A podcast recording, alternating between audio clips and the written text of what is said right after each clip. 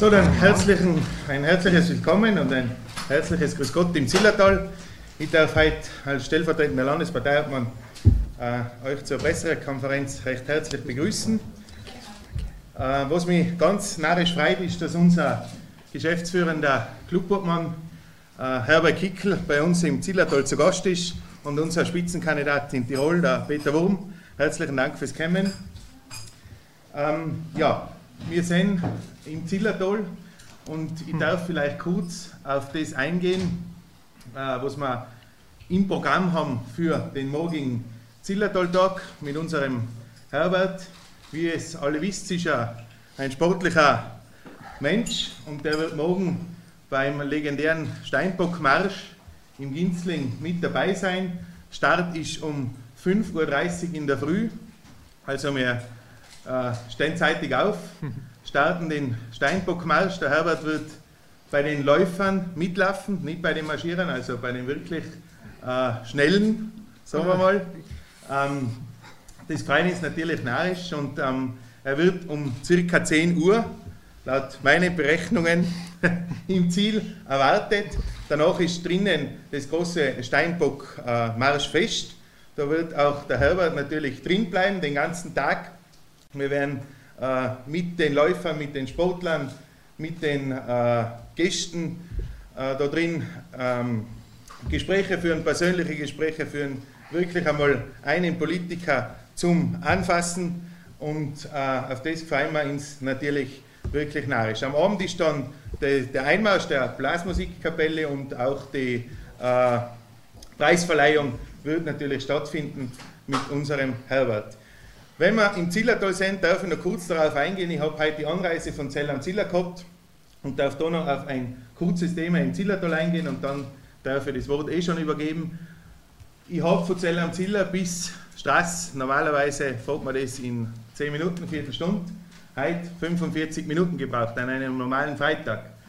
Und da passt mir der Tirol heute Bericht ganz gut mit der Zillertalbahn, mit der neuen, die ja eigentlich, glaube ich, äh, innovativ sehr wohl ist mit Wasserstoff, aber es soll mir dann einmal einer erklären, wie der Gast, der dann im Winter kommt auf die Zillertalbahn mit Skier, Skistöcke, Skischuhe und Kinder viermal umsteigen muss von Berlin, äh, bis das da sein Reiseziel erreicht hat. Also ich glaube, das ist, klingt äh, theoretisch ganz gut, praktisch glaube ich, ist es schwer umsetzbar, dass der Gast dann auf die Zillertalbahn umsteigt. Wo die Hoffnung vielleicht ist, ist, dass man den Inner den, Tal, den, den Verkehr im Tal vielleicht ein bisschen auf die Schiene verlagert, aber anreisetechnisch wird es sicher schwierig.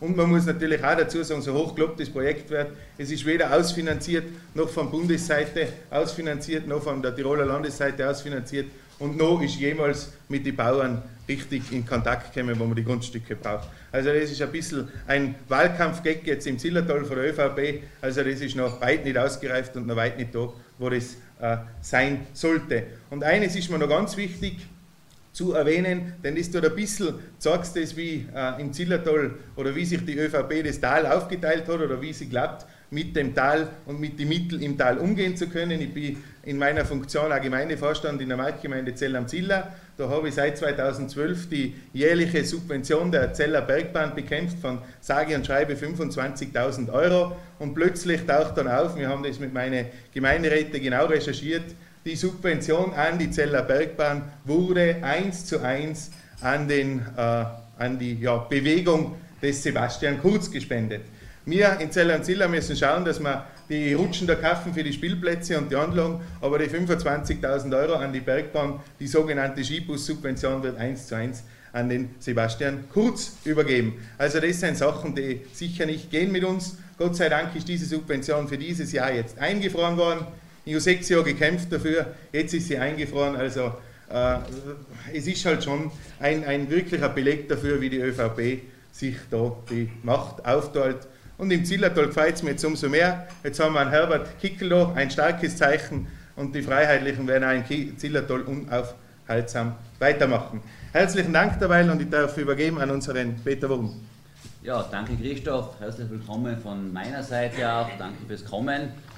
Ja, bin also sehr, sehr froh, der Christoph hat eh gesagt, dass wir den besten Innenminister aller Zeiten heute mal in Tirol haben und im Zillertal haben, bis Samstag am Abend zumindest einmal ja, der Wahlkampf, glaube ich, äh, ist zwar offiziell noch nicht gestartet, aber ich glaube, Sie spüren alle in den letzten Tagen und Wochen, dass der Wahlkampf eben schon eröffnet ist und es ist jeden Tag quasi eine, eine Neuigkeit irgendwo medial zu vernehmen. Äh, ich bin auch in meiner Funktion als Bezirksparteiobmann in Innsbruck-Land sehr viel unterwegs, also auch in den letzten Jahren schon und möchte vielleicht ganz kurz sagen, was ich so von der Basis oder von den, von den Tirolerinnen und Tirolerinnen als Thema, das ihnen auf der Zunge brennt oder was sie quasi bewegt, so also mitbekomme. Und das sind eigentlich drei so Hauptthemenblöcke, die mir immer wieder mitgeteilt werden. Der erste große Block ist der Bereich Sicherheit der in Tirol ein Riesenthema geworden ist. Der zweite Bereich ist das Thema Freiheit und der dritte Themenblock, den würde ich titulieren als soziale Gerechtigkeit und Mittelstand. Wenn wir zum ersten Bereich kommen, zur Sicherheit, dann haben wir in Tirol schon für jeden Tiroler sehr, sehr spürbar, vor allem jene, die ja so in Innsbruck wohnen oder nach Innsbruck arbeiten müssen oder sonst in Innsbruck irgendwo auftauchen, hat sich das massiv verschlechtert die letzten Jahre. Äh, wir haben jeden Tag so den täglichen Einzelfall. Wir haben Machetenangriffe am Landhausplatz, wir haben Schlägereien in der Straßenbahn, wir haben Bandenkriminalität, wir haben Drogenkriminalität. Äh, wir haben also auch an der Uniklinik Innsbruck laufend Vorfälle. Äh, wir haben natürlich gehabt den ganz dramatischen Vorfall von dem jungen Vorarlberger Burm, der da aufs brutalste ermordet wurde, quasi am Bogenende schon bei den Bögen auch mitten in der Stadt. Das heißt, äh, und wenn ich heute so auch mit jüngeren Frauen rede äh, und die mir sagen, dass die Standardausrüstung einer Handtasche heute einen Pfefferspray beinhaltet, dann glaube ich, das schon ein Alarmzeichen, wo man eigentlich aufschreiben müsste.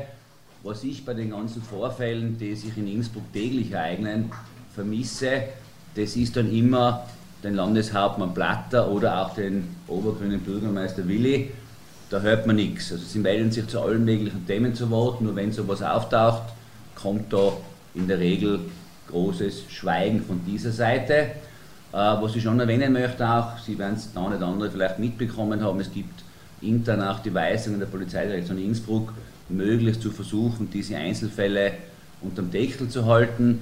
Äh, man darf sich auch daran erinnern, dass damals der Präsident, Polizeipräsident in Tirol, mehr oder weniger der Tomatsch, äh, nach der Entlassung nach der Ungerechtfertigung von Herbert Kickl als Innenminister anscheinend eine Flasche Champagner oder Sekt geöffnet hat in, der, in, seiner, in seinem engsten Umfeld. Das sind für mich schon Alarmzeichen, wo ich sage, so kann es in Tirol nicht weitergehen. Äh, hängt natürlich auch zusammen, es ist ganz klar, mit dem ganzen Asylthema. Äh, da hat sich in Tirol leider Gottes sehr, sehr viel verschlechtert. Ich glaube, wir brauchen ja nicht sagen, wie die Ausländerquote im Innsbrucker Häfen ausschaut bin selber einmal vor einem Jahr dort gewesen und haben also die Zellen einmal angeschaut, das heißt die Namensschilder. Und wenn du da durchgehst, dann wirst du da kaum noch einen Tiroler Namen finden. Ja, summa summarum ist das für mich ein Thema, was man auch jetzt vor allem dann, was die Nationalratswahl betrifft, nur so lösen kann, indem man das Innenministerium wieder in blaue Hand bekommt und da versucht entgegenzusteuern und im Idealfall natürlich mit dem Herbert Kickl als Innenminister. Äh, der zweite Bereich ist so der, Bereich Freiheit. Da geht es natürlich um Themen, wo ich von den Leuten höre, sie haben diese Überregulierung satt, sie haben diese Bürokratie satt, es wird alles vorgeschrieben, die berühmten EU-Vorgaben, die es gibt, bei allen möglichen Dingen, Allergenverordnung und und und. Äh, geht natürlich auch zu dem Thema äh, Rauchen in der Gastronomie, wo sehr viele sagen, äh, diese Freiheit wollen sie sich nicht nehmen lassen, geht aber auch zu immer größeren Einschränkungen des Bargeldes wo die Leute auch sagen, das ist meine persönliche individuelle Freiheit, wo ich anonym noch was zahlen kann und wo ich nicht ständig unter Kontrolle bin, um das ein bisschen anzureißen. Der dritte Bereich, und das ist das, was ich wirklich am massivsten fast noch spüre von den Menschen, das ist der ganze Bereich soziale Gerechtigkeit und Mittelstand. Da bin ich auch sehr froh und stolz, dass in diesen eineinhalb Jahren auch sehr viel passiert ist. Zwei Themen, die mir als Feedback immer wieder mitgeteilt werden, ist der Familienbonus Plus der bei den Leuten angekommen ist und ich kenne sehr, sehr viele, die ein oder zwei Kinder haben und arbeiten gehen und die das wirklich jetzt monatlich auch spüren, dass sie netto auf ihrem Gehaltskonto mehr Geld bekommen. Weil da hat man auch lange gesagt, es wird keiner spüren. Die Leute spüren das und die Leute bedanken sich dafür und sind sehr, sehr froh. Der zweite Bereich, und ich habe sehr viele, die in Pension sind oder auch kurz vor der Pension stehen, äh, da ist auch die Pensionsgeschichte mit 1200 Euro netto für ganz, ganz viele ein Riesenthema. Das betrifft vor allem auch Frauen, die alleinerziehend sind oder geschieden sind äh, und die aus diversen Gründen oft auch das Einkommen über die Jahrzehnte nicht hatten und jetzt sehr, sehr dankbar sind, dass sie diese 1200 Euro netto zumindest erhalten, wo ich es zwar nicht in Tirol äh, reich bin, aber zumindest einmal auch in Tirol ein Auskommen fristen kann. Ja, so ein bisschen anzureißen, es gibt natürlich sehr, sehr viele Themen, aber das ist so, wo ich einfach spüre, dass der normale Tiroler und Tirolerin äh, da emotional sehr stark dahinter stehen. Und jetzt glaube ich, ist es ganz gut, dass der Herbert seine Ausführungen beginnt und danke. Ja, auch von meiner Seite her ein herzliches Grüß Gott, meine sehr geehrten Damen und Herren. Ich freue mich, dass ich heute im Zillertal sein darf zum zweiten Mal. Eigentlich äh, binnen einer äh, ja, Frist von wenigen Tagen hätte ich mir auch nicht gedacht, regelrechte Zillertal-Festspiele. Die anderen sind in Silicon Valley, ich bin im Zillertal. Aber ich habe vor ein paar Tagen das äh, Vergnügen gehabt, mit einem äh, Bergkameraden den Großschartner über die Nordkante zu besteigen. War ein ganz, ganz tolles Bergerlebnis und wir haben natürlich auch ein paar Stunden da im Zillertal verbracht und ich muss sagen, ich bin äh, auch ganz begeistert von der Gastfreundschaft und von der positiven Resonanz, die ich von sehr, sehr vielen Menschen entgegengebracht bekommen habe. Äh, das, was ich am alleröftesten gehört habe von den Leuten, war, ähm, lassen Sie sich nicht unterkriegen, ähm, Sie sind am richtigen Weg ähm, und wir hätten Sie ganz gern wieder als unseren Sicherheitsminister. Das ist so in etwa der Tenor und sehr, sehr viele haben das dann auch gleich mit einem Wahlversprechen kombiniert und gesagt, unter Vorzugsstimme für dich gibt es auch Ende September. Also da freue ich mich natürlich ganz besonders und die werden natürlich auch in den kommenden Wochen alles dafür tun, ähm, um diesen äh, Vertrauensvorschuss, den ich da jetzt bekommen habe, äh, auch zu rechtfertigen. So, und jetzt äh, bin ich wieder im Zillertal.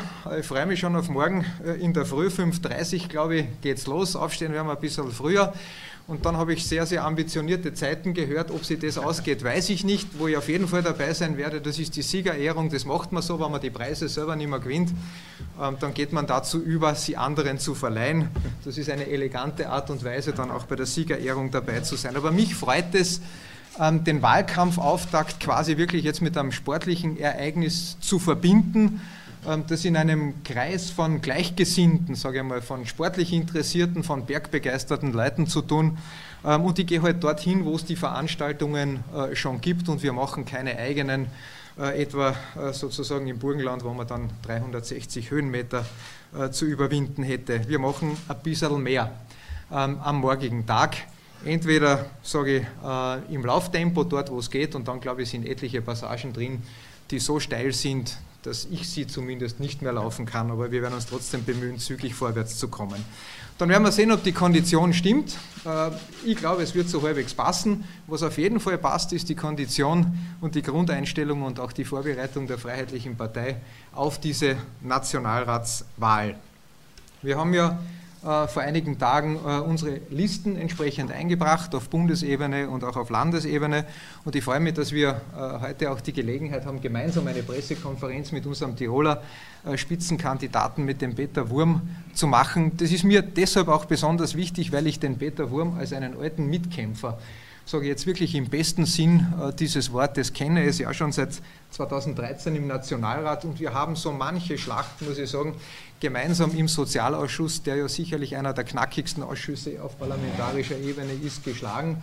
Und ich weiß, dass mit dem Peter, wenn er äh, sich dafür einsetzt, was die Leute haben wollen, dann auch nicht gut Kirschen essen ist. Ja? Also, und das ist auch das, was ich äh, an dir sehr, sehr schätze, dass du ein geradliniger Politiker bist, einer mit Ecken und Kanten äh, und keiner von denen, äh, von denen es sowieso viel zu viele gibt, die ich als dauerweich gespült bezeichne, wo man den einen vom anderen nicht mehr unterscheiden kann. Ich glaube, dass das insgesamt der Politik nicht gut tut, sondern wir brauchen schon Leute, die Klartext reden, äh, geradlinig sind und eine Handschlagsqualität aufweisen. Und da sind wir mit dem Peter bestens aufgestellt. Und du führst ja auch ein starkes Team an in Tirol, dann mit dem äh, Gerald Hauser und mit der Carmen Schimanek und mit der Andrea Deng.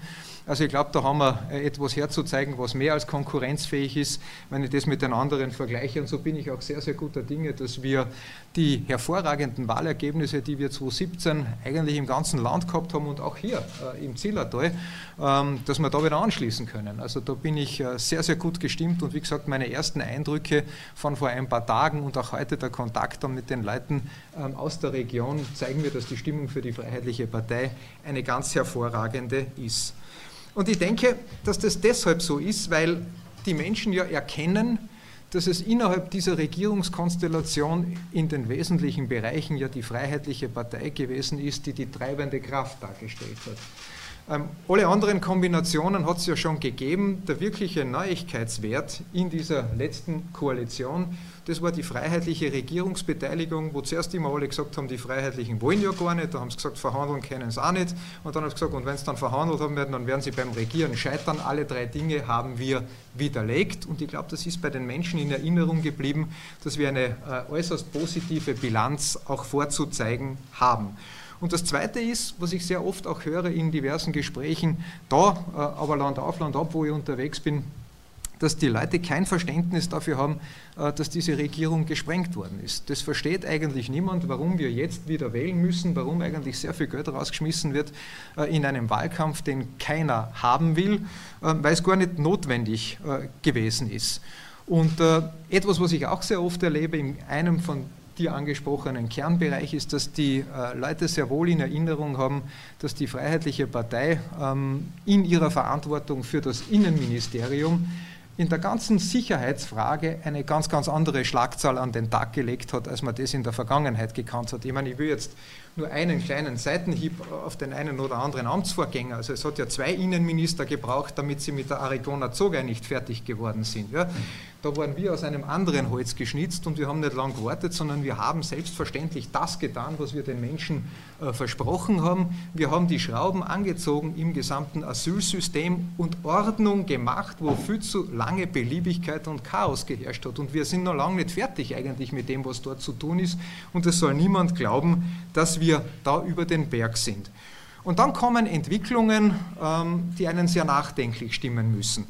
Ähm, da vor wenigen Tagen äh, in, in, in, Wien einen, ein, ein, Treffen von Prominenten oder die, die sich dafür halten, in Verbindung äh, mit NGOs, die ich ja aus der ganzen Flüchtlingsbetreuung ähm, zu Recht, glaube ich, auswagoniert habe, gegeben. Also Künstler und NGOs und Intellektuelle treffen sich ähm, und fordern unter anderem die Schließung des Rückkehrzentrums Fieberbrunn. Ne?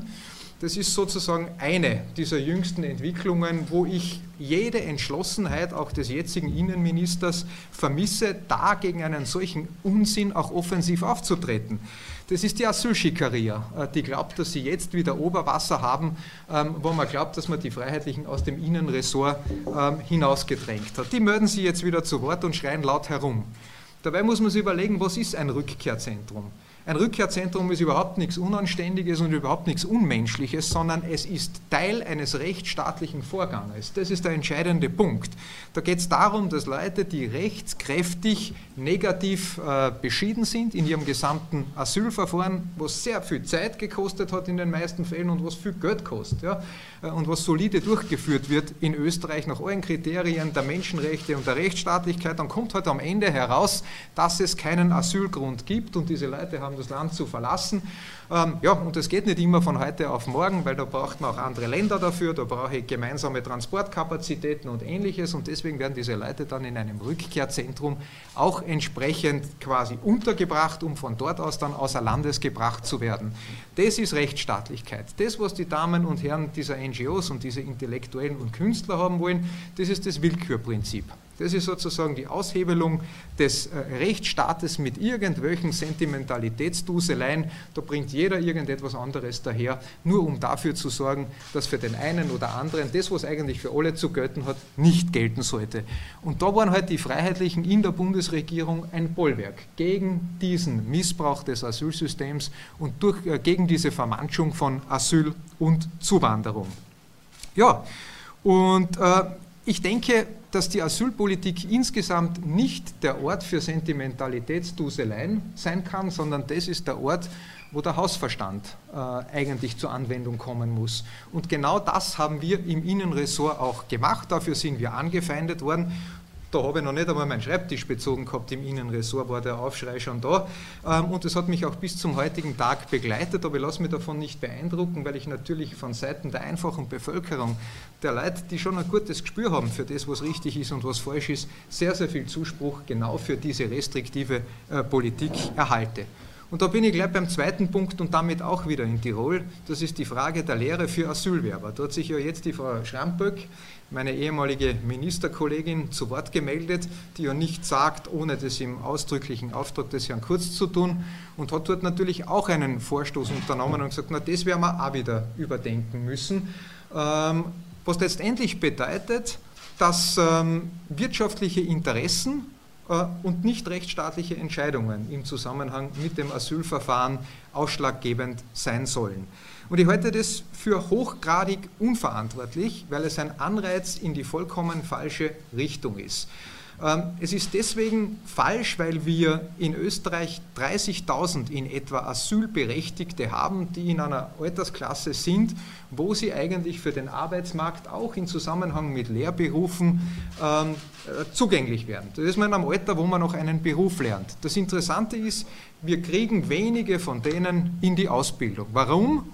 Weil die Mindestsicherung ein attraktives Alternativangebot darstellt und das war auch der Grund, warum wir auf Betreiben der freiheitlichen Verschärfungen im Zusammenhang mit der Mindestsicherung angesetzt haben. Dass jetzt ausgerechnet einige ÖVP-Landeshauptleute wiederum mit der SPÖ koalieren wollen, die uns genau versucht hat, diese Verschärfung in der Mindestsicherung zusammenzuschießen, äh, ähm, inwiefern das eine Fortsetzung des bisherigen Kurses sein soll, ähm, ich glaube, das kann auch Sebastian Kurz nicht erklären.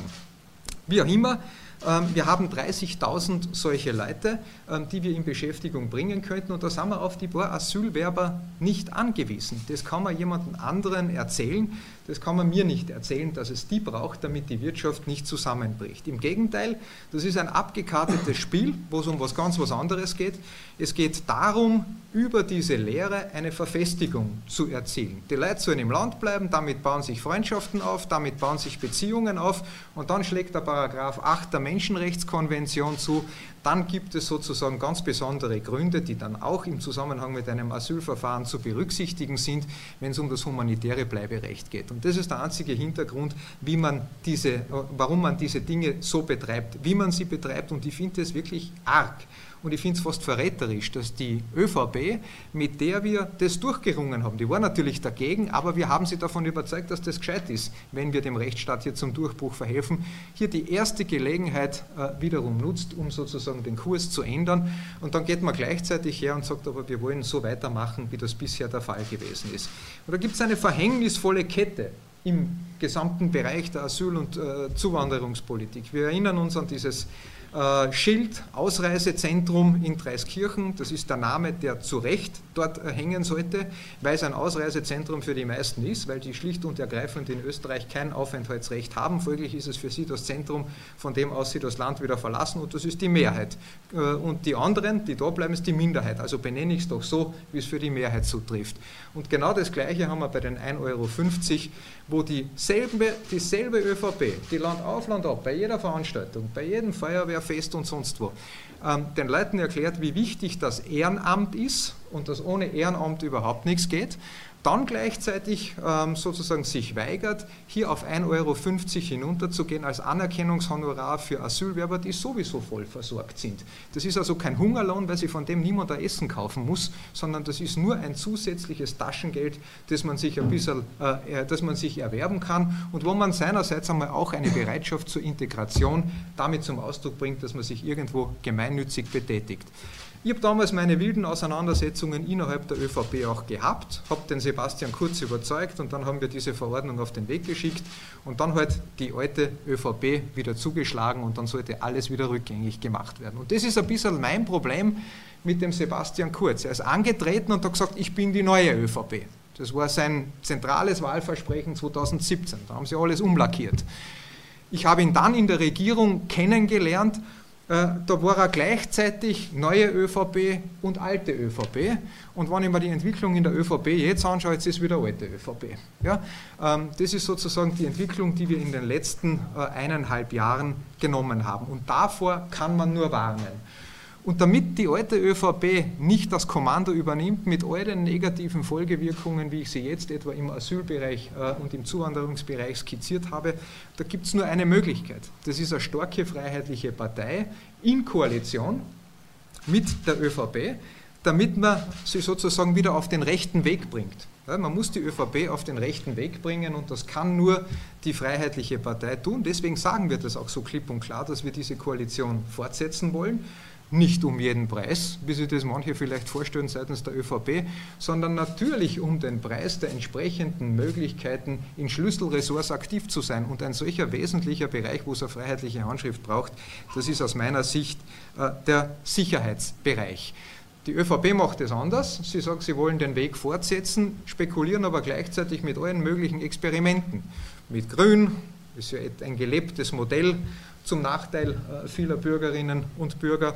Äh, manche wollen mit Rot, manche träumen überhaupt davon, dass 35 Prozent machen und alles allein bestimmen dürfen. Auf jeden Fall lässt man sich viele Optionen offen, sodass man eigentlich, wenn man die ÖVP wählt, die Katze im Sack äh, wählt. Man weiß nicht, was am Ende rauskommt. Wenn man die Freiheitlichen wählt, dann weiß man, dass wir ganz ernsthaft in Koalitionsverhandlungen eintreten werden und selbstverständlich dort genau das tun werden, ähm, was wir angekündigt haben, nämlich diesen Kurs fortsetzen zu wollen und das natürlich auch im Bereich der Sicherheits- und Asylpolitik mit einem kantigen äh, Kurs von Recht und Ordnung. Das ist, glaube ich, das, was sich die Menschen auch von der Freiheitlichen Partei ähm, erwarten.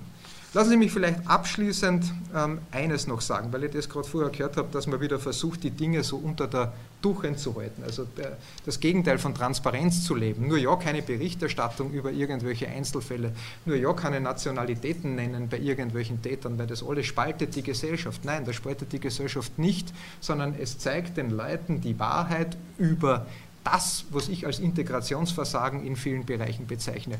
Das wäre ein weiterer Punkt gewesen, um den ich mich gerne gekümmert hätte. Die Frage, wie geht es eigentlich mit der Integration und sind wir da nicht am vollkommen falschen Dampfer unterwegs, dass wir ein reines Anreizsystem haben und sind wir nicht viel zu wenig im Fordern drinnen. Wenn jemand zu uns kommt, dann haben wir von ihm auch etwas zu fordern. Er will Schutz oder sie will Schutz, dann haben wir auch das Recht von diesen Leuten einen Beitrag zu verlangen und wenn sie dazu nicht bereit sind, dann haben sie in diesem Land nichts verloren. Das ist eine ganz, ganz klare Position. Und äh, viele dieser Fälle, die da aufschlagen, die man versucht zu äh, vertuschen, zeigen nichts anderes als ein dramatisches Integrationsversagen. Was mir auch wichtig ist, warum die Freiheitlichen im äh, Innenressort eigentlich eine Conditio sine qua non sind für die kommende Regierung, ist die Frage, wie geht es äh, eigentlich weiter im Bereich äh, Asyl ist Schutz auf Zeit. Wir haben jetzt das Glück, dass wir auch durch einen beherzten italienischen Innenminister, ähm, der da einen leider manchmal sehr einsamen Kampf gegen diese Schleppermafia, wo auch die NGOs ein Teil davon sind, führt, einen gewissen Rückgang auch haben, was die, was die Zahlen von Flüchtlingen äh, äh, etwa über die zentrale Mittelmeerroute betrifft. Ähm, am Balkan ist es nicht so, dass wir eine ganz große Entspannung hätten, da kommt immer wieder auch etwas durch, aber wir haben trotzdem eine etwas entspanntere Situation, als sie vor zwei Jahren gewesen ist. Und das gibt uns die Zeit in Wahrheit, und das wäre notwendig, Asyl als Schutz auf Zeit zu überprüfen. Das wäre mein nächster Schwerpunkt gewesen, zu schauen, weil diejenigen, die jetzt da sind, sind denn die Fluchtgründe und die Asylgründe überhaupt noch vorhanden oder sind die nicht in der Zwischenzeit weggefallen ähm, und sollten wir diese Leute nicht wieder in ihre Heimat zurückbringen, damit sie dort einen wertvollen Beitrag auch äh, für den Wiederaufbau, für die Befriedung, für die demokratische Entwicklung äh, ihrer Heimat nehmen oder, oder leisten können. Ja, äh, meine sehr geehrten Damen und Herren, ein Wort noch ähm, zum Tiroler Landeshauptmann. Er erlaubt sich ja auch hin und wieder Kommentare in meine Richtung, also erlaube ich mir auch einen Kommentar in seine und der betrifft die Ordensverleihung an den Herrn Juncker. Also ehrlich gesagt, ähm, meine sehr geehrten Damen und Herren, Ähm, wäre ich der äh, Herr Landeshauptmann gewesen, dann hätte ich den Orden dem Herrn Salvini umgehängt äh, und nicht dem Herrn Juncker. Jetzt kann er den Salvini auch nicht mehr geben, weil der fühlt sich gepflanzt, wenn der Juncker den gleichen hat. Aber der Salvini hätte ihn eigentlich verdient für diesen Einsatz äh, im Zusammenhang mit der Bekämpfung dieser ganzen Schleppermafia und dieser organisierten Kriminalität, mit der wir es hier in Wahrheit zu tun haben. Den Orden ausgerechnet ausgerechnet jemanden umzuhängen, der in der gesamten Asyl- und Migrationsfrage immer Seite an Seite mit Angela Merkel marschiert ist, der heute noch davon träumt, dass wir möglichst viele legale Wanderungsmöglichkeiten von Afrika nach Europa äh, schaffen. Da reden wir nicht von Zehntausenden, von Hunderttausenden, da reden wir von Millionen. Das ist der Herr Juncker ähm, als Spitze einer Kommission, die insgesamt am vollkommen falschen Dampfer unterwegs gewesen ist. Und den mit einem solchen äh, Orden auszuzeichnen, ist ähm, aus äh, meiner Sicht eigentlich ein Schlag ins Gesicht äh, der Bevölkerung. Ja, meine sehr geehrten Damen und Herren, das war es eigentlich zunächst einmal von meiner Seite. Aus aktuellen Gründen lassen Sie mir noch eines sagen, weil ich heute gehört habe, dass die ÖVP jetzt plötzlich entdeckt hat, dass es ein Gesetz gegen den politischen Islam braucht. Na da schau her. Ähm, das ist interessant. Ich kann dazu nur sagen, Nachahmung ist ja auch eine Form der Anerkennung. Also ich sehe es einmal von der Seite her und interpretiere es zunächst positiv. Aber es ist jetzt in allererster Linie auch einmal das Eingeständnis in die totale Zahnlosigkeit des so viel gepriesenen Islamgesetzes, das ein gewisser Sebastian Kurz in seiner Zeit als Integrationsstaatssekretär auf den Weg gebracht hat und über den grünen Klee gelobt hat. Das war ja sozusagen der Schlüssel, der alle Probleme im Zusammenhang mit dem politischen Islam sperrt. Ähm, wir sind dann sehr rasch draufgekommen, dass das eigentlich ein Nullum ist und ich habe Sebastian Kurz auch damals gewarnt im Zusammenhang mit diesen sogenannten Moscheenschließungen in Wien, dass auf Basis dieses Gesetzes so so gut wie gar nichts herauskommen wird, weil die am nächsten Tag wieder aufsperren. Ja? Ähm, deshalb war es immer unsere freiheitliche Forderung, ein Verbotsgesetz gegen den politischen Islam auf den Weg zu bringen. Das ist die einzige Möglichkeit, wie wir diesen Hasspredigern in den Moscheen äh, das Handwerk legen können. Das brauchen wir. Und solange wir so etwas nicht haben, können die uns dort weiterpflanzen. Ähm, und das ist ein untragbarer Zustand, wenn die Leute erleben müssen, dass die Politik in Wahrheit sagt, ich kann nichts machen, ich bin hilflos, ich muss kapitulieren. Da hört sich die Politik auf, das ist nicht mein Zugang zu den Dingen. Wir haben eine Lösung anzubieten und diese Lösung haben wir freiheitlich auch versucht in der Regierung voranzutreiben. Ähm, äh, der Justizminister hat halt eine seltsame Interpretation manchmal von Menschenrechten und ähnlichen Dingen, ähm, so dass er dann äh, eigentlich statt mit einem äh, Fuß am Gas bei diesen Dingen mit beiden Füßen auf der Bremse steht und so ziehen Monate und so ziehen Jahre ins Land und die eigene Bevölkerung ist in Wahrheit leidtragend und verliert irgendwann einmal den Glauben an die Politik und sagt zu Recht, für was haben wir euch denn alle dort sitzen, wenn ihr keine entsprechende Lösung zustande bringt. Also auch da sind nur wir Freiheitlichen ein Garant dafür, dass da tatsächlich etwas weitergeht. Ich glaube, das andere ist eine Blendgranate der ÖVP, weil wenn die dann nach der Wahl mit den Grünen oder mit den ja. Roten oder mit den Neos oder mit sonst irgendjemand eine Koalition machen wollen, dann sind das die ersten Dinge, die wieder verräumt werden, ja, um sie dann vielleicht vor der nächsten Wahl wieder herauszuholen, aber an Umsetzung denkt dort niemand. So, jetzt habe ich eh schon zu lang geredet, jetzt sind Sie dran. Äh, eine Frage, weil Sie jetzt das Verbotsgesetz äh, angesprochen haben. Die ÖVP fordert ja auch Vereine wie die Identitären äh, aufzulösen. Äh, was sagen Sie zu diesem Vorschlag? Da, könnte man da eben mitgehen? Da, da, sage ich Ihnen jetzt auch einmal, erstens einmal, das finde ich ja, also das Vereinsrecht und das Versammlungsrecht, ja, das sind Dinge, die, glaube ich, aus gutem Grund verfassungsrechtlich geschützt sind. Das möchte ich einmal festhalten. Ja, da reden wir nicht von irgendetwas, sondern da reden wir von Grundprinzipien auch des Rechtsstaats. Und jetzt muss ich mich schon fragen, ähm, wes Geistes Kind da der eine oder andere ist, wenn man die Islamisten, das heißt die Kopfabschneider, die Selbstmordattentäter, die Massenvergewaltiger, die Sklavenhalter, wenn man die in einen Topf wirft mit der identitären Bewegung. Jetzt bin ich kein Verteidiger der identitären Bewegung, aber auf die Idee muss man einmal kommen, dass man das alles in eines zusammen vermanscht. Und dann würde ich vorschlagen, dass man mal die Dinge einfach sauber auseinanderhält. Ähm, Wenn es um ein Verbot geht von extremistischen und staatsfeindlichen Vereinigungen und Verbindungen, dann muss man mal schauen, was bedeutet Extremismus und was bedeutet Staatsfeindlichkeit. Und da finde ich bei den Islamisten, da finde ich Gewaltanwendung und Gewaltverherrlichung da finde ich eine Infiltration unserer Institutionen, da finde ich eine Ablehnung unseres Gesellschafts- und Menschenbildes, da finde ich eine Ablehnung ähm, aller demokratischen und rechtsstaatlichen Prinzipien, ähm, da finde ich eigentlich sozusagen ein totalitäres Gesellschaftsmodell. Das ist das, was ich dort finde. Und jetzt kann man versuchen, das auch bei den Identitären zu finden. Und wir haben das ja in der Vergangenheit auch getan, weil wir diese Debatte geführt haben anlässlich des Gesetzes zum Verbot von politischen Symbolen. Ja, das ist ja auch von Seiten der Linken der Vorschlag gekommen, es müssen die Symbole der Identitären verboten werden.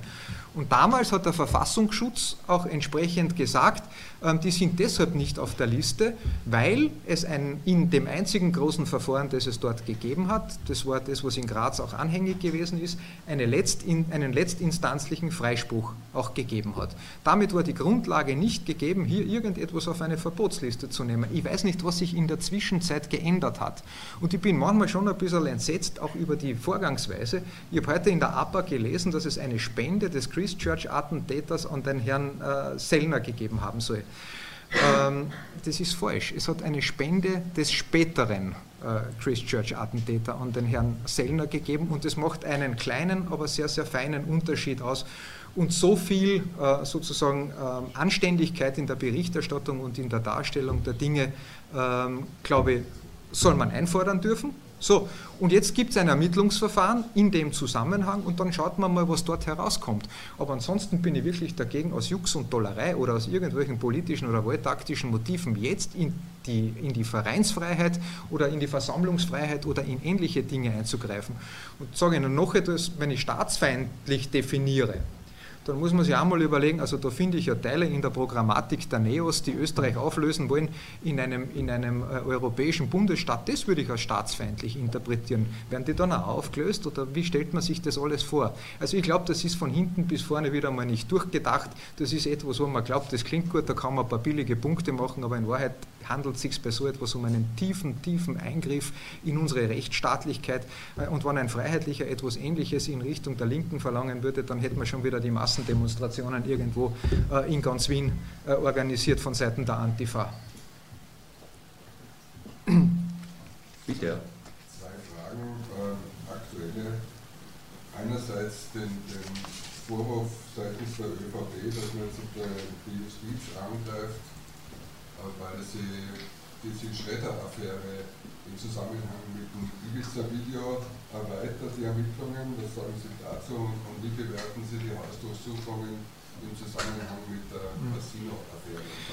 Also ich habe gestern fast schmunzeln müssen, weil ich von Seiten des ÖVP-Generalsekretärs gehört habe, dass er gesagt hat, er wird jetzt jeden klagen, der eine Verbindung zwischen äh, dem Ibiza-Video und der Schredder-Affäre herstellt. Ich warte jetzt auf die Klagen gegen die Wirtschafts- und Korruptionsstaatsanwaltschaft seitens der ÖVP.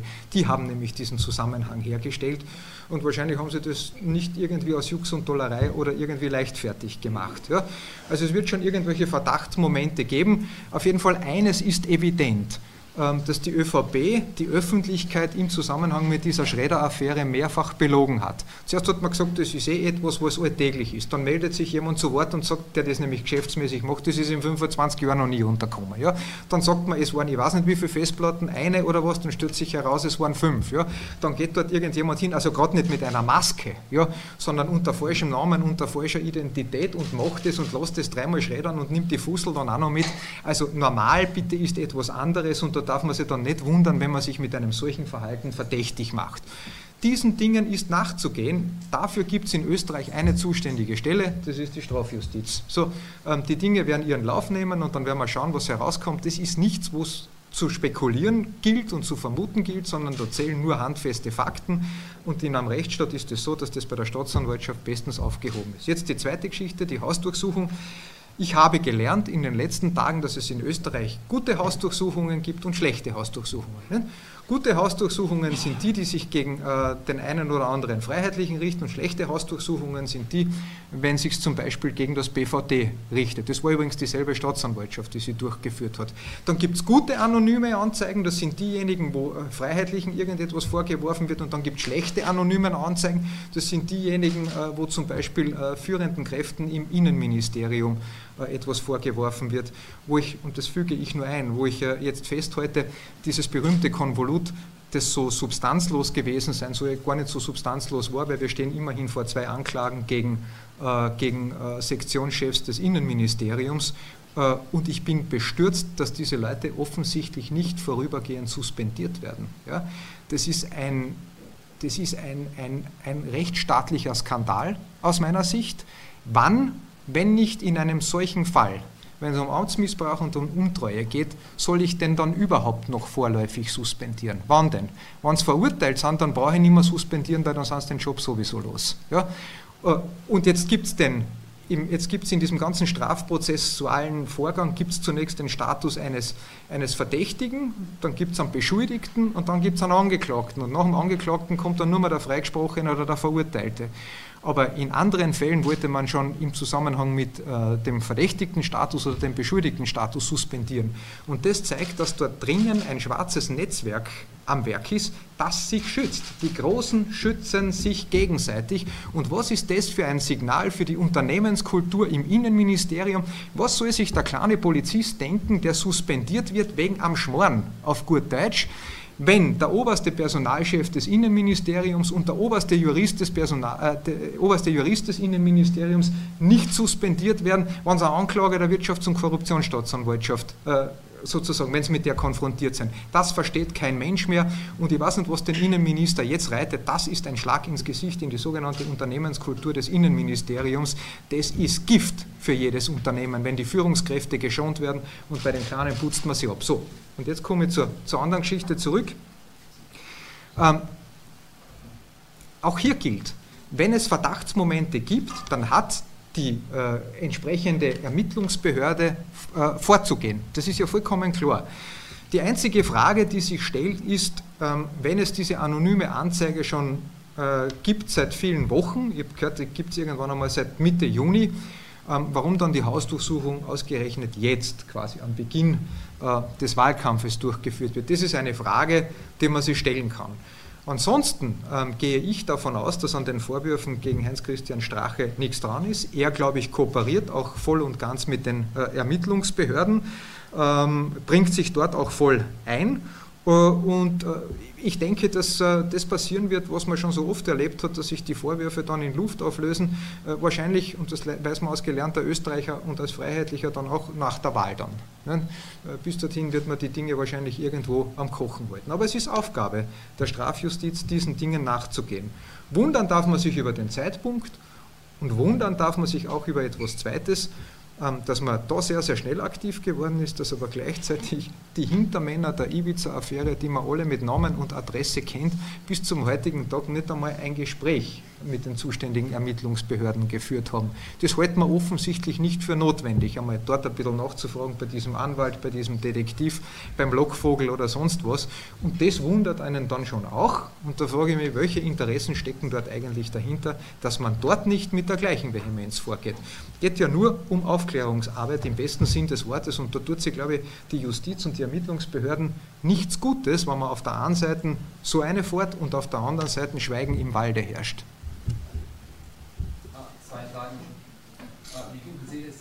Strache post Rücktritts immer mehr Interviews gibt und in der Öffentlichkeit präsent ist? Und wie stehen Sie zu der Untersuchung der Staatsanwaltschaft in der Casino-Affäre? Ja, das habe ich eh schon gesagt. Ich meine, es gibt in einem Rechtsstaat in einem Rechtsstaat gibt es Ermittlungsbehörden. Die Ermittlungsbehörden sind dafür zuständig, Verdachtsmomenten nachzugehen. Das ist auch gut so, das war übrigens auch beim BVD gut so.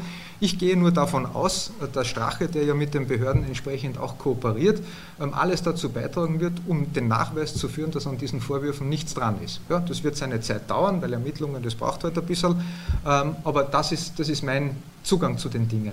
Was mich ein wenig stört, ist, dass man diese Arbeit der Ermittlungsbehörden permanent versucht zu stören. Das ist keine Frage, wann ermittelt wird, wie die öffentliche Diskussion darüber abläuft, wer welche Meinung dazu hat, sondern das, was zählt, sind Fakten. Und ich bin ein bisschen entsetzt, dass in Wahrheit wesentliche Bestandteile, wann überhaupt nicht äh, die Gänze eines Verschlussaktes in der Öffentlichkeit herumkugelt. Das wird man sich dann auch einmal fragen, ähm, was ist denn das? Äh, sozusagen im Zusammenhang mit der Rechtsstaatlichkeit, mit der Unschuldsvermutung, mit all den Dingen, die zu Recht einen hohen Stellenwert haben. Gilt für alle. Gilt auch für die beiden Angeklagten oder vermeintlich oder möglicherweise Angeklagten, das läuft glaube ich Einspruch, äh, Sektionschefs. Auch dort gilt selbstverständlich die Unschuldsvermutung. Aber wenn, wenn Teile eines oder, oder der ganze Akt, der ein Verschlussakt ist, in der Öffentlichkeit herumkugeln, dann haben wir irgendwo ein Problem bei den Ermittlungsbehörden. Das ist so nicht vorgesehen und das ist das Gegenteil eines gepflegten Rechtssystems. Und da würde man vom Herrn Justizminister auch einmal erwarten, dass man dort mit dem eisernen Besen einfährt, ähm, wenn es darum geht, diese undichten Stellen ähm, abzudichten. So, das ist die eine Geschichte. Das zweite ist zu Stellungnahmen, ja, HC Strache ist einfaches Parteimitglied der Freiheitlichen Partei, hat keine Funktion, aber das heißt nicht, dass er Sprechverbot hat. Es geht ja schließlich auch um seine eigene Person in dem Zusammenhang. Ähm, und da muss es ihm ja wohl auch erlaubt sein, seine eigene Position in der Öffentlichkeit darzutun. Ähm, was die Wahl betrifft, ähm, äh, da gibt es nichts, was äh, nicht sozusagen von ihm gesagt wird, was nicht auch von Norbert Hofer gesagt wird oder was von meiner Person gesagt wird. Also da ist er einfach unterstützend, wie so viele, die den freiheitlichen Kurs unterstützen. Ich habe gerade vorher wieder ganz liebe Leute getroffen, die da eine Vespa haben im Zillertal, wo draufsteht, wir wollen Kickel äh, zurück. Also auch die unterstützen uns, gehen in die gleiche Richtung und so geht es quasi von den einfachen Bürgern bis hin zu einem ehemaligen Parteiobmann, die alle ein großes Interesse haben, dass die Freiheitlichen wieder in dieser Regierung sind, nicht weil sie am Futterdruck sein wollen, sondern deshalb, weil sie gestalten wollen für die künftigen Generationen. Um das geht es. Und auch noch ein persönliches Wort beim Innenminister, ich mache das nicht deswegen, äh, weil das so klasse ist und weil das so lustig ist, wenn man jede Woche mindestens eine Demonstration hat oder ähnliche Dinge, ähm, sondern ich mache das deshalb, weil es notwendig ist und weil ich, keine, weil ich keine Scheu davor habe, auch unangenehme Dinge anzugreifen. Und das ist etwas, was mir in der Politik im Großen und Ganzen fehlt. Das ist ein Herumeiern, das ist ein Herumtanzen um den heißen Brei und niemand greift hin und dann wundert man sich gleichzeitig, dass nichts weitergeht. Das ist nicht mein Zugang zu den Dingen, sondern die Leute zahlen uns deshalb und bringen uns deshalb in diese Positionen, damit wir Ergebnisse erzielen. Ja? Und wer das nicht will, der ist in der Politik falsch. Nur zum Buffet eröffnen und zum Bandel durchschneiden, ähm, das ist die falsche Interpretation eines Ministeramts. Bitte, ja. ja ich noch eine kurze Zusatzfrage und Verständnisfrage. Habe ich das richtig verstanden, was Sie ausgeführt haben? Ziel ist es der FPÖ, nach der Wahl eine Koalition mit der ÖVP einzugehen und dabei das Innenressort zu besetzen und im Idealfall mit ihrer Person. Aber es ist nicht von Ihnen vorgesehen, es muss Kitzel Innenminister werden. Also, äh, ja, das waren jetzt gleich fünf Fragen auf einmal. Nein, nein, Nicht, dass wir da überrumpeln. Und die Spekulation, die, die heute medial geführt wird, dass es zwischen Norbert Hofer und Ihrer Person einen Richtungskampf innerhalb der FPÖ gibt. Meine Güte. Also, wir hatten das, wo, wo, haben Sie denn das gelesen? Ich habe das nirgends gelesen. Im Standard. Ah, Im Standard, okay. Ah gut, das ist gut, dass Sie auch die Quelle nennen, ja, weil dann wird auch vieles klarer. Na, äh, zunächst einmal, wir reden ja viel über Koalitionsbedingungen. Ja. Für mich die allerwesentlichste Koalitionsbedingung ist die, dass man das tut, was sich die Leute von uns erwarten. Hm? Dazu zählt auch das Einhalten von Wahlversprechen. Das habe ich als Innenminister vom ersten Tag an im Amt versucht. Manche waren überrascht, dass Politiker gibt, die das tun. Ja? Ähm, für mich war das eigentlich eine Selbstverständlichkeit. Und jetzt weiß ich, dass der Großteil der Bevölkerung sagt, wir wollen eigentlich haben, dass diese Koalition weiterarbeitet. Das heißt, wir wollen, dass fortgesetzt wird. Und dann muss ich mir überlegen, was war denn das, was fortgesetzt werden soll? Und das heißt doch, ähm, es hat ÖVP-Verantwortung in bestimmten Bereichen gegeben und dann hat es FPÖ-Verantwortung in bestimmten Bereichen gegeben. Und einer der Bereiche, wo es FPÖ-Verantwortung gegeben hat, das war wiederum das Innenressort. Und nachdem die ÖVP ja überall herumgeht und sagt, das war großartig, was man dort gemacht hat, auf internationaler Ebene, aber natürlich auch nach innen hin, sehe ich ja überhaupt keinen Anlass, hier einen Wechsel vorzunehmen, wenn man gleichzeitig sagt, wir wollen weitermachen. Das ist ein Widerspruch, den die ÖVP bis heute nicht aufgelöst hat und die fadenscheinigen Erklärungen, warum wir aus dem Innenressort äh, äh, hinausgehen, da können es noch Zähne anhängen, es wird immer unglaubwürdiger. In Wahrheit geht es um machtpolitische Interessen und ich bin nicht bereit, einen guten Kurs für die Bevölkerung aufzugeben, nur weil ein paar äh, äh sozusagen äh, in die Jahre gekommene äh, Ex-Innenminister glauben, ähm, dass die, die, die Herrengasse äh, sozusagen so etwas Ähnliches wie eine Erbpacht der ÖVP ist. Ja? Mit jeder Forderung mehr, dass die ÖVP und niemand anderer das Innenressort macht, desto mehr verdächtig, desto mehr machen sich die Herrschaften verdächtig. Weil da muss es da drinnen Dinge geben, die besser nicht das Tageslicht erblicken. So, das ist die Geschichte. Und so werden wir in diese Verhandlungen hineingehen. Und wir können sie ja umdrehen. Wie denkt denn die ÖVP? Na, das Finanzministerium, das darf nur die ÖVP haben, weil da geht es ums ganze Geld und so weiter. Also das Landwirtschaftsministerium, nein, nein, da geht es um die Bauern, das darf nur die ÖVP haben. Das Justizressort, nein, das, geht, das muss nur die ÖVP haben. Das Innenressort, nein, das geht, auch das soll die ÖVP haben. Ja, dann müssen es über 50 Prozent machen. Dann schaut es so aus, wenn das nicht der Fall ist und davon ist auszugehen, dann werden sie einen Koalitionspartner brauchen und zwar einen mit Rückgrat und mit einer klaren Position, ja, ähm, nicht sozusagen einen, einen Sebastian Kurz-Anbetungsverein, der dann zu allem Ja und Amen sagt sagt, was, äh, was der junge Mann haben will. Auch er hat noch etwas zu lernen. Besser sind wir nicht, unser Blick geht nach vorne, wir sind dazu bereit, aber zu ganz, ganz klaren Bedingungen. Und das mit dem Richtungskampf, was habe ich da schon alles gehört? Der Flügel gegen den, die Burschenschafter gegen jene, alle gegen Wien, Wien gegen alle und, und, und. Und allen diesen Behauptungen gemein ist, sie sind ein Blödsinn. Ja? Der Norbert Hofer und ich sind unterschiedliche Charaktere, haben ein bisschen einen anderen Zugang ähm, zur politischen Gestaltung, ähm, sind aber beide zu 100% d'accord in der äh, gesamten freiheitlichen ähm, Programmatik und bei dem, was wir gemeinsam für Österreich umsetzen wollen. Wir haben ja auch das Programm gemeinsam verhandelt und jetzt das Wahlprogramm auch wieder gemeinsam gestaltet.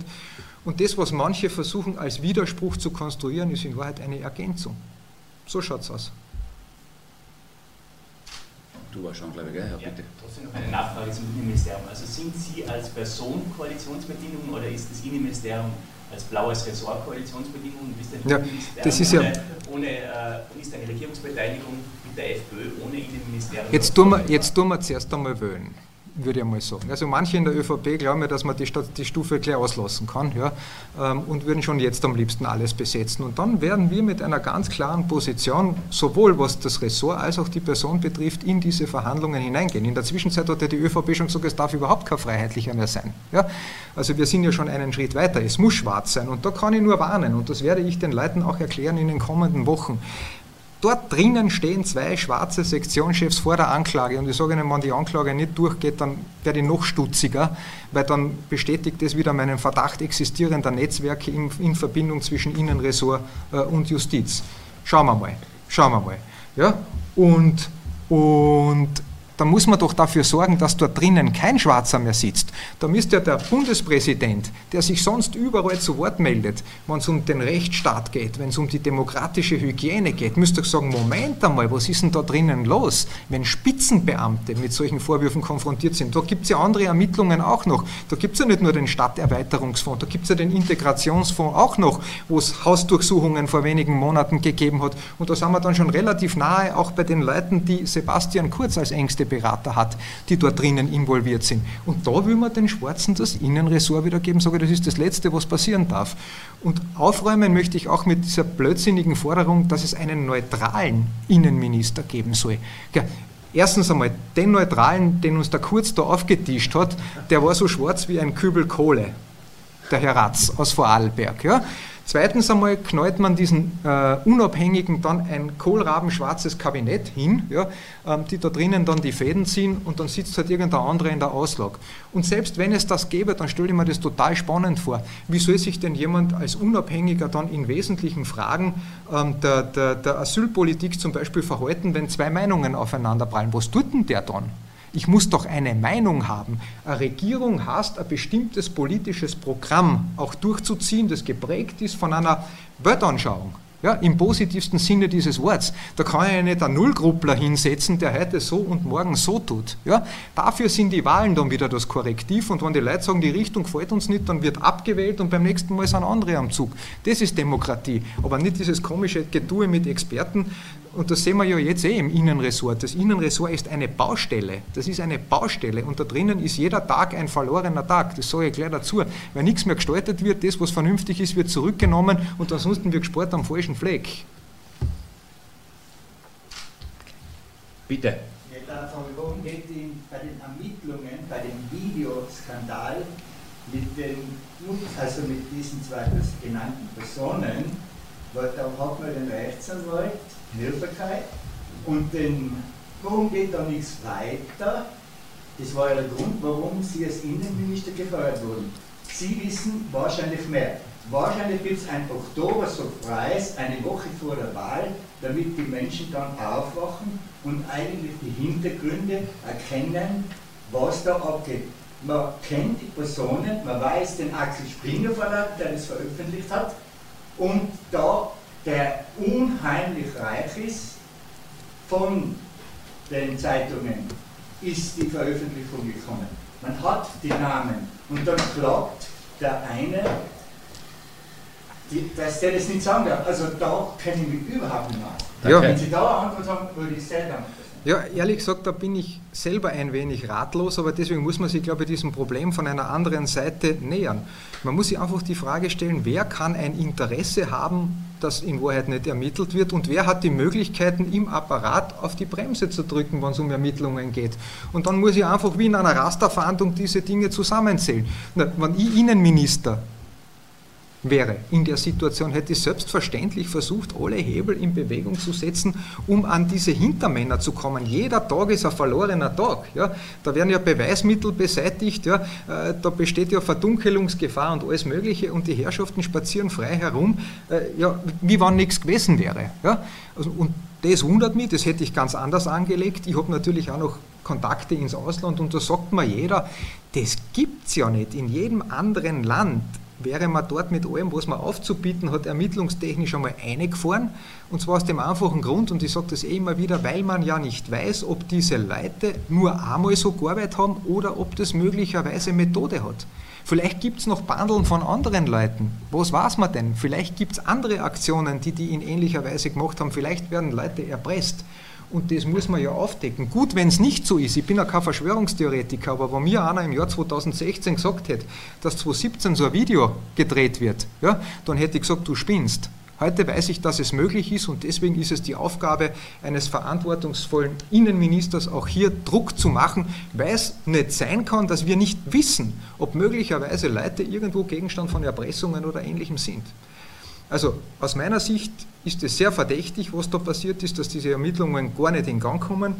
Auch das, und ich habe es der Tiroler Tageszeitung schon einmal gesagt, dass an diesem Wochenende nach dem Erscheinen des äh, Ibiza-Videos die Oberstaatsanwaltschaft Wien eine, man macht es ja geschickt, eine verklausulierte Weisung hinausgegeben hat, dass nicht zu ermitteln ist, sondern dass nur Erkundungen einzuholen sind. Und Erkundungen ist was ganz was anderes als eine Ermittlung. Und jetzt frage ich mich, warum eine Staatsanwaltschaft, wo, wo du normalerweise am Freitagnachmittag tot umfallen kannst und dann finden sie die am Montag in der Früh, weil vorher ist keiner da, warum die ausgerechnet am Wochenende dann eine plötzliche Betriebsamkeit entwickelt und ausgerechnet diese Weisung ausgibt, dass man sagt, bitte nur erkunden und nicht ermitteln. Und dass man da dann stutzig wird, ja, da darf man sich nicht mehr wundern. Danke. Danke. Vielleicht darf ich, weil es das Thema jetzt war, vielleicht eine persönliche Geschichte von mir noch kurz anfügen. Ich habe eh schon mehrmals auch öffentlich gesagt, ich habe in der ersten Märzwoche diesen Jahres erfahren, dass im Sommer die Regierung platzen wird und wir im Herbst Neuwahlen haben. Das habe ich in der ersten Märzwoche erfahren aus einer ÖVP-Quelle, die einen sehr guten Zugang zu ÖVP-Regierungskreisen hat. Ich habe das also da zur Kenntnis genommen, aber nachdem die Quelle sehr vertrauenswürdig für mich war, habe ich es nicht als Blödsinn abgetan.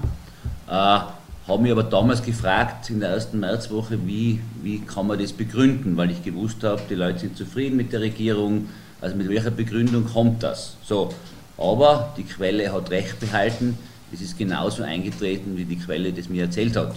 Äh, so viel zu der Geschichte, dass alle ganz überrascht waren, dann am Donnerstagmittag, bevor am Freitag das online gegangen ist.